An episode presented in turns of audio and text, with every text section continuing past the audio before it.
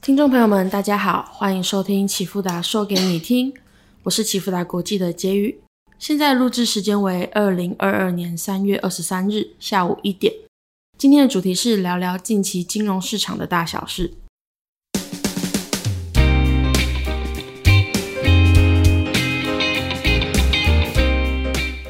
今天的节目非常的特别，很荣幸邀请启富达国际的总经理赵静芬总经理，欢迎他。嗯，Hello，大家好，我是启富达国际总经理赵静芬。今天很开心呢，来启富达说给你听，跟大家聊一聊最近最火红的热点还有议题。好，在上周 FOMC 会议中，美国联准会终于启动升息，并且宣称下次会议可能要缩表。结果隔天，连我们中央银行也都跟着紧急升息了。另外就是乌俄战争，再过两天就一个月了，导致全球的不安、经济不确定性、股市的重挫。现在外面的市场资讯真的很多很乱，都不知道媒体说的哪一些是真的，哪一些是假的。在如此混乱的氛围，市场的动荡也特别的大。所以今天呢，我们准备了好多问题，想要请问我们的赵总，让我们的听众能够厘清并且判断其真假。那我们就开始今天的主题吧。那么想请问一下赵总，这次 FOMC 会议利率决议以及乌俄战争对全球市场有什么样的影响？嗯，是的，最近呢，打开报纸或者是呃电视媒体啊，谈话性的节目，我们看到的都是乌俄战争的消息。但是乌俄战争呢，它只是调味料，它不是主菜。真正的主菜是什么呢？是通货膨胀。我为什么说乌俄战争只是调味料呢？这两国战争远在台湾的我们，关我们什么事啊？那是因为乌克兰、俄罗斯他们呢，都是以肥料、农业大国的生产。而且俄罗斯又是全球主要天然气、石油的出口国，现在这两个国家的冲突啊，也引发了全球的制裁跟反制裁的行动，势必呢，它一定会破坏了全球的粮食、能源生产力以及供应链中断的问题，所以食材啊、油价等等这个物资呢，就更加的飙涨了。其实呢，在还没有乌俄战争爆发之前，全球的物价早就飙涨了。还记得两年前，COVID-19 好新冠疫情的发生，造成全球的封锁、塞港、供应链中断、缺工等等现象的问题。各国政府呢，为了挽救经济，展开史无前例的补贴、撒钱、QE 量化宽松等这些呢方式来救市。而这么多的热钱呢，当然就推升所有物价的飙涨。现在再加上呢，乌俄战争所产生粮食、石油的冲击，势必会造成通膨更加的严重。各国政府为了解决这个的问题，势必呢会升息、拉高利率来解决。升息它也代表着成本增加的意思，那就会影响到你我的荷包，以及股市、债市还有房市，所有的资产都会下跌的。那诶，像刚赵总有提到那个说到通膨，那假设我只是一般的民众啊，我要怎么知道通膨跟我有什么样的关系？嗯，好的，这是一个很好的一个问题啊。呃，首先我用比较呃好理解的方法来说明啊。简单来讲，我们可以把通膨当成物价上涨的意思。我举个例子来说，呃，去年三月份麦克鸡块一份是五十块，现在涨了十块钱，来到六十块。这一年当中。鸡排涨十块钱的百分比呢，大概是二十帕左右的幅度呢，我们就称为通膨。学理上其实呢，通膨就是指今年的物价跟去年同期做比较，像现在三月份跟去年的三月份物价做比较，上涨的幅度我们就称为通货膨胀率。好，所以呢，呃，简单就把通膨上升当成是物价上涨的意思。除非呢，你现在的薪水的涨幅可以大大超过物价的涨幅，不然的话，我们现在呢的收入都被物价上涨给吃掉了，更别想想要存下钱来。而央行呢，他们为了控制国内物价的稳定，就会采取升息来抑制通货膨胀的飙涨。所以升息呢，它代表利率的调升，也代表成本的增加。相对的，我们的车贷、房贷、信用贷款，全部的贷款成本都增加了。在支出不断的增加，收入又不足以 cover 现在物价的上涨，所以我们人们的生活压力会越来越大。当然，接下来我们的苦日子就来了，我们的生活就会越来越困苦了。先不说那个俄罗斯乌俄战争啊对经济的影响，美国通膨现在创下了四十年来的新高，已经来到了年增率七点九 percent。想要请问一下，通膨七点九 percent 是一个什么样的高度？可以大概跟听众朋友们说明一下吗？另外就是，呃，在这样高通膨的环境下，对经济又有什么样的影响呢？嗯，好的。刚刚我想大概听众也有了解了，通膨上升，我们就把它当成是物价上涨意思。其实呢，乌俄战争是在二月二十四号开战的。但美国统计到二月中的通膨数据，我们叫做 CPI 消费者物价指数，好，跟去年同期做比较，我刚刚已经解释过了，所以简称呢叫通货膨胀率。现在美国二月份的通膨已经来到七点九，代表呢在乌二开战之前，美国的通膨已经将近有八趴的涨幅了。还没有战争，通膨就高得吓人。那如果呢，未来我们把乌二战争这些所有。造成物资、粮食、石油价格上涨的这些通膨全部算进去，哇，你知道吗？未来不排除通膨会超过十个 percent，这个可能要回到四十年前，一九七零年代、八零年代第一次石油危机跟第二次石油危机，那个时候呢，通膨都超过十个 percent。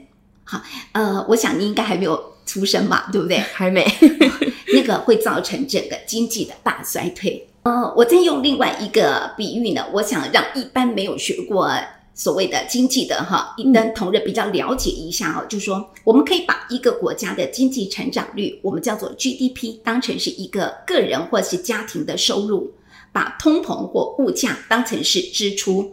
如果我的收入都没有办法呢，好 cover 支出的话，那这个人或他这个家庭会变成怎么样？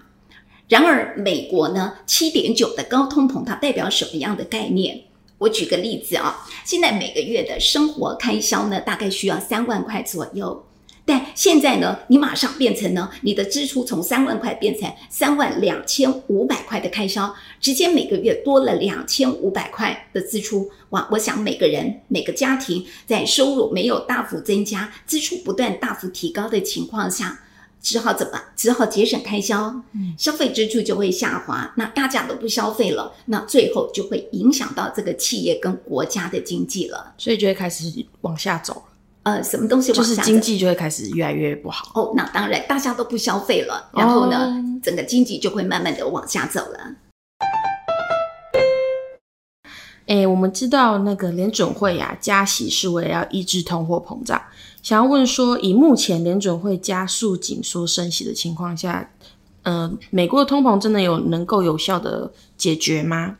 通常啊，央行的职责它是在稳定经济成长，控制通货膨胀，其中是以控制通膨为首要。为什么？因为通货膨胀其实跟民生必需品是有关的，包括了食衣住行、教育娱乐，所以呢，呃，它一定先控制通膨。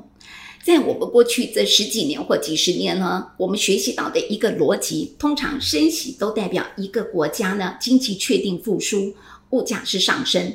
但美国这次联准会的升息呢，并不是因为它的经济好而升息，而是现在通膨过高了。我们刚刚也知道，二月份的通膨都来到了七点九嘛，所以它这次是为了抑制通膨才做的升息。其实美国呢，在去年。呃，上半年它的经济呢，已经从最高哈，大概三月份左右呢，PMI 大概六十三点四的附近了，最高已经开始往下走。所以呢，美国现在是在升，在经济趋缓之下而做的升级。美国联储会呢，其实它犯了一个很大的错误，什么错误？它太晚升息了。美国联储会应该要在去年上半年经济来到最好扩张的时候呢，来做升级的动作。所以呢，美国现在它是处于经济在趋缓、通膨在上升的景气循环的位置点。一般我们称这个景气循环称为衰退期，或称为停滞性通膨。如果这个时候呢，央行仍然用升息来抑制通膨、通膨或者物价的上涨，那景气就会走到下一个阶段，就叫做萧条期。那萧条代表什么意思呢？那代表整个经济、物价。通膨全部都会往下走，百业萧条，失业率攀升。所以呢，在经济大萧条、大衰退之后呢，这个高涨的通膨就会下来了。所以现在要解决这个高通胀，就会伴随着整个经济是要衰退的。那所以联准会的货币政策最终的目的，它就是会降低现在高涨的通膨嘛？但但是同时经济也会。越走越下面，那最后就会导致萧条或者是衰退的阶段，是这样子吗？嗯，是的。最近啊的热点不外乎就是乌俄战争，加上近期国际间啊，其实也都对俄罗斯有很多的经济制裁。那想要请问赵总，各国对俄罗斯的经济制裁会怎么样冲击到我们台湾的民生经济？我们一般民众又应该要注意什么呢？嗯，我们刚刚前面有提到这个疫情的因素，其实早就已经造成全球通膨的飙升了嘛。嗯，现在又加上有乌俄冲突连带的制裁、反制裁的这些的影响，势必会造成未来的通膨是更严重的。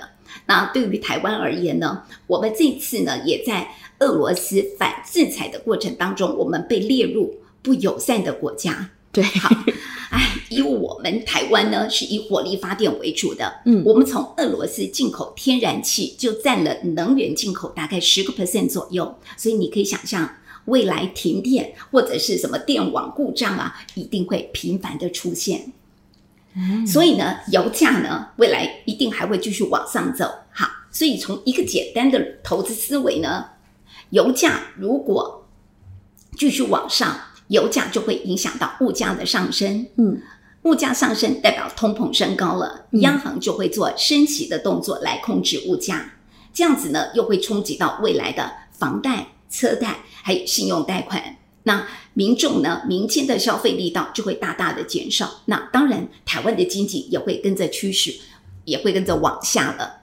所以呢，我现在建议所有的听众朋友呢，第一个，你务必要减少不必要的支出，增加你的现金部位；第二个，呃，检视一下自己的整个财务状况，降低负债比率。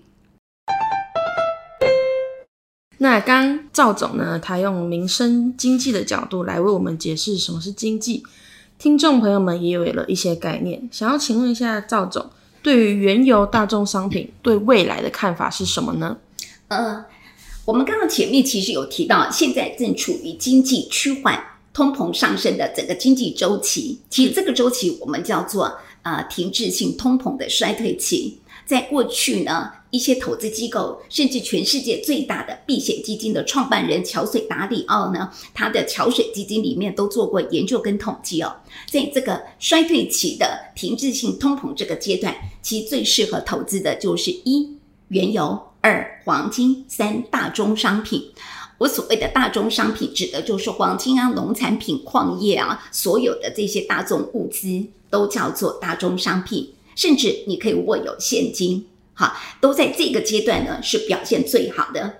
甚至呢，呃，他们还做过，甚至启富达研究团队，我们也做过一个统计呢。通常呢，原物料它都会落后股市见底，也就是股市先修正。原物料会在最后面才往下走，哈，所以我们在最最近这几个月确实发现也是如此。至少美国在执行缩表之前，我们看到的都是如此。所以目前的大宗商品都是和乌俄战争有着很高的关联性。未来不管是原油、天然气还是粮食、镍的价格，在短时间内是无法恢复到战争前的水平的。那接下来呢，我们要来聊聊股市。可以请赵总说明一下股市从去年到今年的情况，以及投资者要注意什么样的风险？好，呃，通常股市会上涨跟下跌，一定是来自于经济数据跟重大事件所产生变化而造成股市的上涨或下跌啊。呃，现在呢，我们刚刚我从前面的。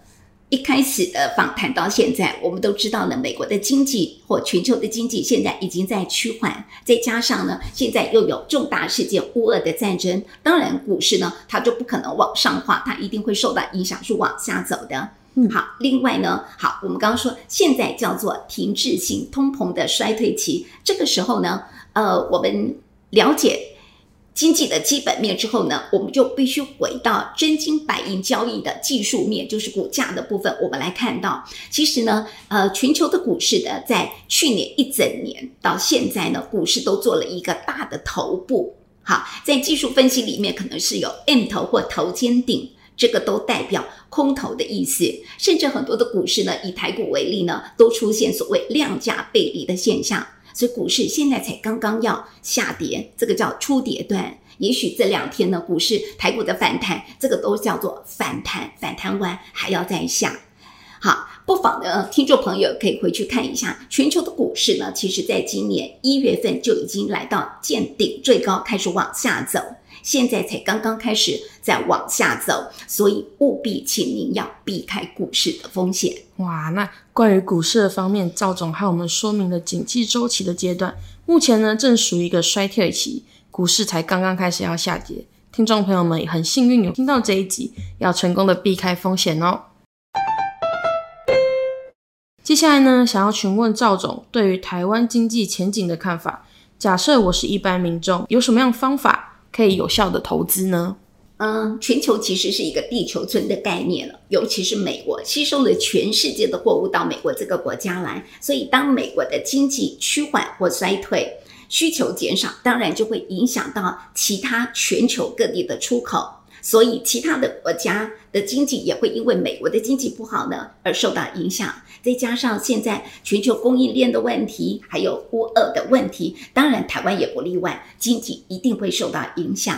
好，那我们说汇市是股市的领先指标，汇市代表资金的移动啊。所以最近我们也看到台币快速的在走贬，代表资金呢快速的离开台湾，相对的。股市的资金动能就会不足了，对股台股是不利的。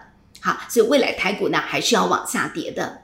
另外呢，最近我们的央行呢，好也在三月十八号做了升息的动作。那升息就不利于债券。好，我们说利率上升，债券价格是下跌的。好，那所以呃现阶段呢，我们刚刚提到在停滞性通膨的情况下呢，诶，你可以配置的只有大宗商品、黄金、能源，甚至保留现金。呃，不妨建议投资人，你现在呢可以去换用台币去换一些美金哦，赚汇差。为什么？因为美国现在的通膨比台湾来的高，现在他们来到了所谓的七点九，台湾的通膨现在是二点八。那美国联储会呢，在上个礼拜的开会说，他今年还要再升六次，所以未来的利率一定比台湾高，那资金一定会移到美国去。哇，那我等下就要来去换美元。节目呢，从刚刚开始啊，赵总啊，跟我们聊了这么多，许多现在还有未来的观念以及看法，想要请问一下赵总，现在市场资讯这么多啊，我们要如何解读这些市场的资讯？如何掌握判断资讯的能力，以及建构正确的金融思维呢？呃，是的，起步党呢，我们呃成立将近快二十十五年啊，呃，我们都一直在奠定一个财经基石，好，我们叫做 WMA 的财经基石课程，它就是让普通人看懂国际金融，看得懂财经的新闻讯息，甚至看得懂财经杂志《金周刊》呢，好，商业周刊，听得懂财经的一些的节目，像非凡商业电台这些。好，所以我们的课程设计当中有四大主轴。第一个，建构投资思维。比方说，油价会影响到通膨，通膨就会影响到央行的利率政策，央行利率政策的变动就会牵动到股市、债市、汇市的变化。就像我们今天提到的乌俄战争，它就会影响到油价，油价甚至呢供应链中断等等的这些的问题，都会影响到通膨的飙升。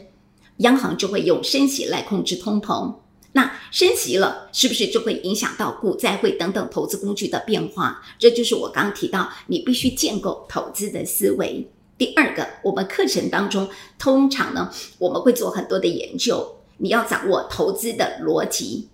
好，现在根据呢整个景气循环，还有启富达研究部，我们做统计，从一九七三年到现在，我们发现过去呢，好，在整个景气循环过程当中呢，债券是先见顶的，而且最先跌，然后是股市，再来是经济，最后才会是原物料跟能源。